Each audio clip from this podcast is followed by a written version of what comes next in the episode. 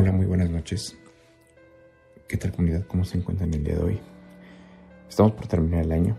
Estamos con estos relatos que cada vez llegan más y más, pero es un gusto compartirlo para todos ustedes. El día de hoy les traigo dos relatos, dos relatos que me parecieron sumamente inquietantes.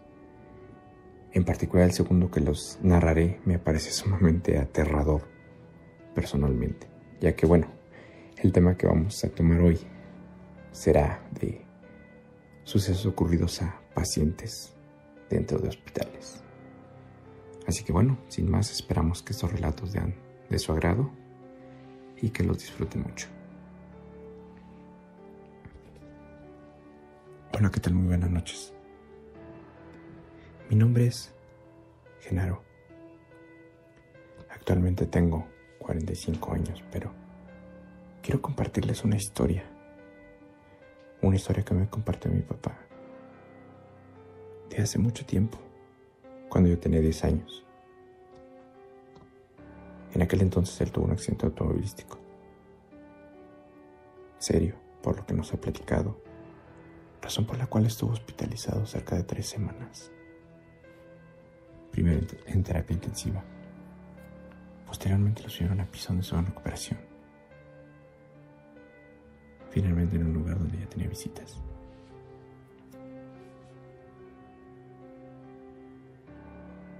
Pero en esta gran ciudad de México no sabía decir si, si tal vez lo había soñado o lo había imaginado, pero nos asegura que fue real.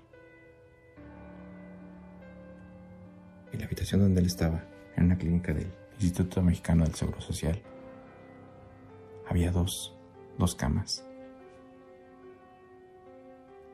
Él nos dice que en cuanto lo metieron en esa habitación, pudo ver a alguien más ahí, en la cama que daba al pasillo.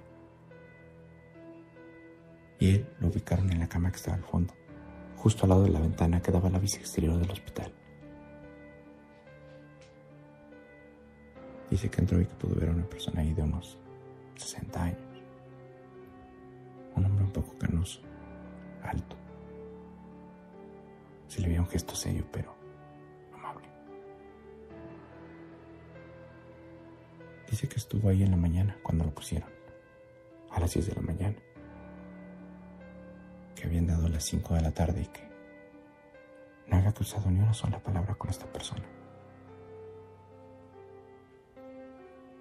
Justo a las 7 nos dice que él salió Salió al baño y a caminar un poco por el pasillo antes de, disponerse a dormir.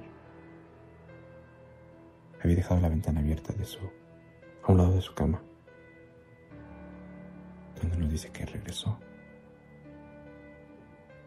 Dijo, buenas noches, pero no obtuvo respuesta. Caminó hacia la ventana y este se dispone a cerrarla. Dice que entonces escuchó hablar por primera vez a aquel hombre. Y este le dijo, amigo, deja abierta la ventana un par de minutos más, por favor. Quiero sentir el aire. Quiero sentir el aire una vez más. Mi papá nos dijo que que él únicamente sintió con la cabeza y que le dijo, par de minutos, es porque se meten los moscos. Además de que está muy contaminado afuera. Dice que este hombre simplemente sintió con la cabeza y que le dijo gracias.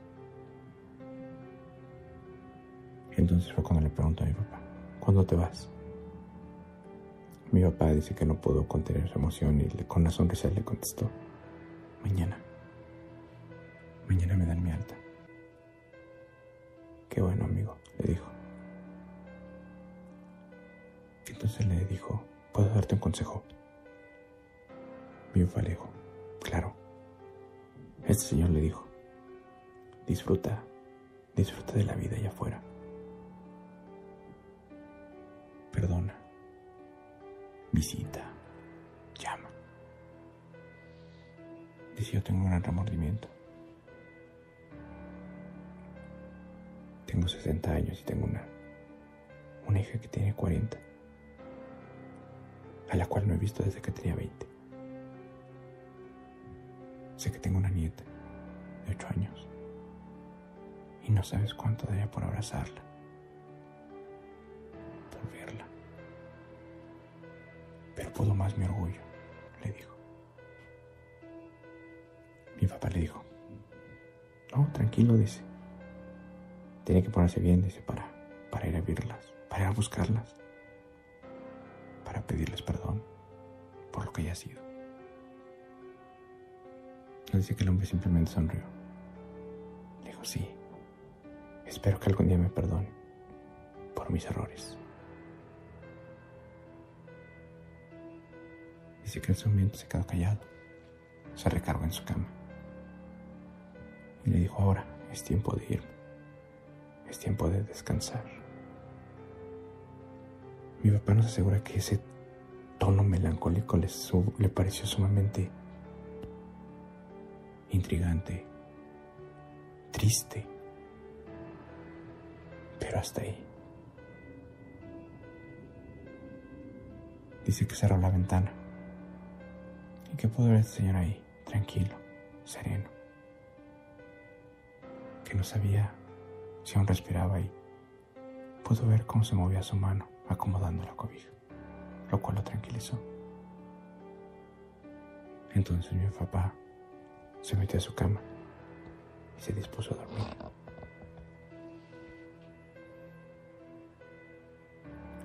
A las dos de la mañana pasó una de las enfermeras a hacer su recorrido de guardia. Y mi papá pudo verla cómo entró y llegó con él, revisó sus aparatos y se volvió a salir. Pero no se detuvo en la cama de al lado le extrañó un poco, pero no le dio mayor importancia. A la mañana siguiente me asegura que a las 6 de la mañana se levantó. Se levantó y se paró junto a la ventana, esperar, ver salir el sol. Pero se dio cuenta que al lado, al lado ya no había nadie. Pensó que tal vez se había ido la persona que estaba ahí o que se le habían llevado mientras él dormía. Pero solo eso. A dar las 8 de la mañana pasó una de las enfermeras con médicos de guardia a dar su recorrido matutino. Entonces mi papá fue cuando le preguntó, oigan, ¿qué fue del señor que estaba aquí?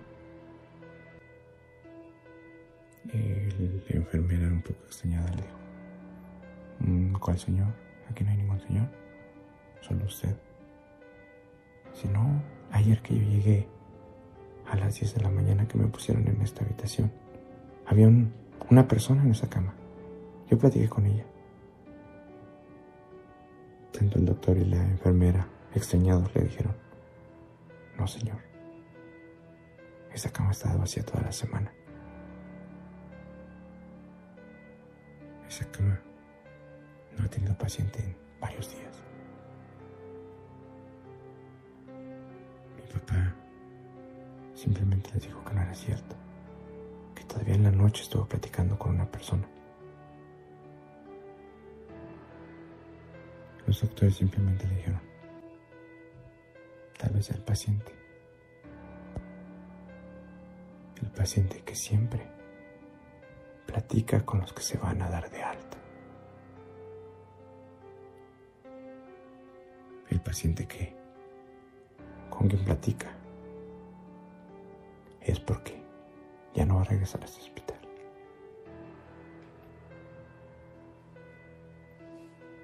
¿Qué tal? ¿Cómo están? Muy buenas noches. Mi nombre es Alejandra. Actualmente tengo 36 años, pero quiero compartirles algo algo que me sucedió hace tres años. Estaba trabajando y empecé con un dolor en uno de mis costados. Me revisaron y era apendicitis, tuve que ir al hospital de urgencia para una cirugía. Estuve ahí un par de días, pero fueron suficientes para vivir una experiencia totalmente aterradora que hasta el día de hoy no logro superar, no logro entender, pero que me llena de miedo. Estuve internada tres días, pero el segundo, el segundo día que estuve ahí, estaba yo en mi cama, una cama que daba al pasillo, al pasillo de aquel enorme hospital, del hospital de la raza.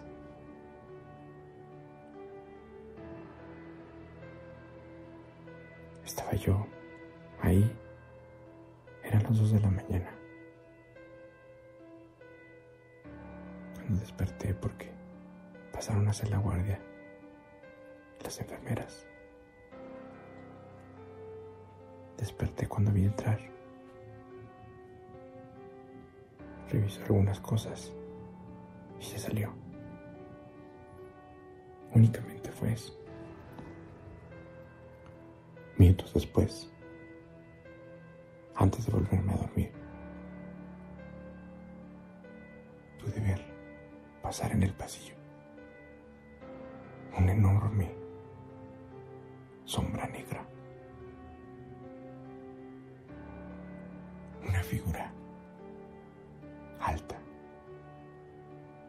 una figura como una sombra. La vi pasar afuera de mi ventana. La vi pasar de largo. Pude girar mi cabeza lentamente, siguiéndola, pero con muchísimo miedo, ya que un escalofrío recorrió todo mi cuerpo y un miedo que no logro entender se apoderó de mí. Me quedé estática, me quedé pasmada, solamente contemplando esa escena. Me recosté, me quedé mirando hacia el techo, pensando que tal vez había sido una imaginación. Mi imaginación, mi mente jugándome una mala pasada.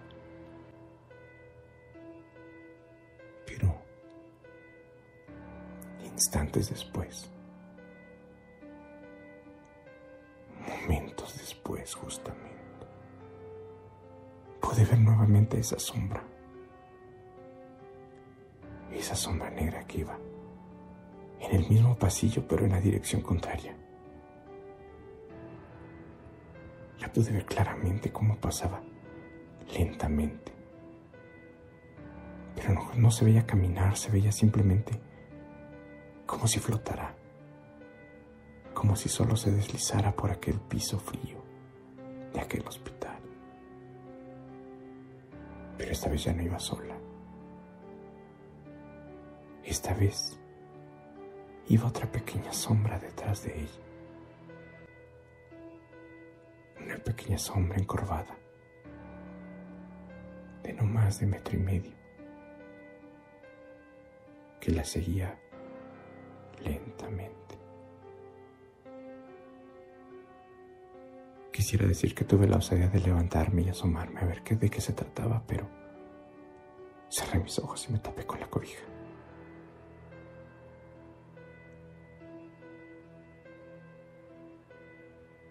Unos instantes más adelante, pude escuchar en una habitación al lado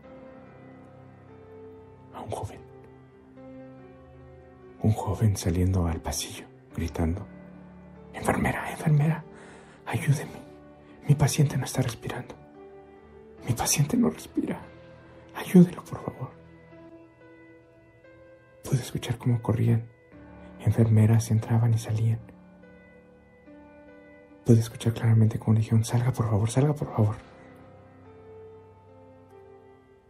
Pude escuchar claramente que trataban de reanimar a aquella persona mientras sonó el llanto lastimero de este joven en el pasillo. Me erizaba la piel. Fueron tres, tal vez cinco minutos mientras se oía mucho alboroto. Con un silencio invadió el lugar. Y pude escuchar a una enfermera decir, hablen al doctor para que registre la hora de la muerte. Un alarido fuerte de aquel joven pude escuchar nuevamente. Y una voz diciendo, lo lamento mucho. Hicimos todo lo que pudimos. Y entonces me di cuenta